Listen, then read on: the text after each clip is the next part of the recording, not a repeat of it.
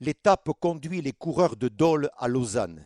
Le Tour retrouve donc la Suisse, laquelle a donné à la grande boucle deux de ses plus audacieux vainqueurs, Ferdi Kubler en 1950 et Hugo Koblet en 1951. Ferdi Kubler était un champion inusable qui prévenait ses adversaires de l'imminence de son démarrage par des hennissements. Un cheval fou, Kubler.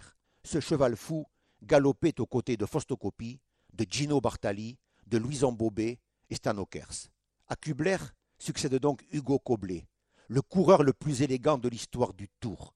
La position sur la machine, la pédalée, l'allure, le vêtement.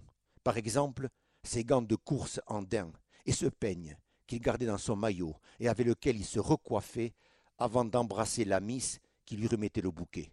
Aujourd'hui, nous pensons à Ferdi, à Hugo et à Bartali, qui s'impose à Lausanne le 18 juillet 1948, remportant cette année-là la cinquième de ses sept victoires d'étape. Bartali, Gino Bartali.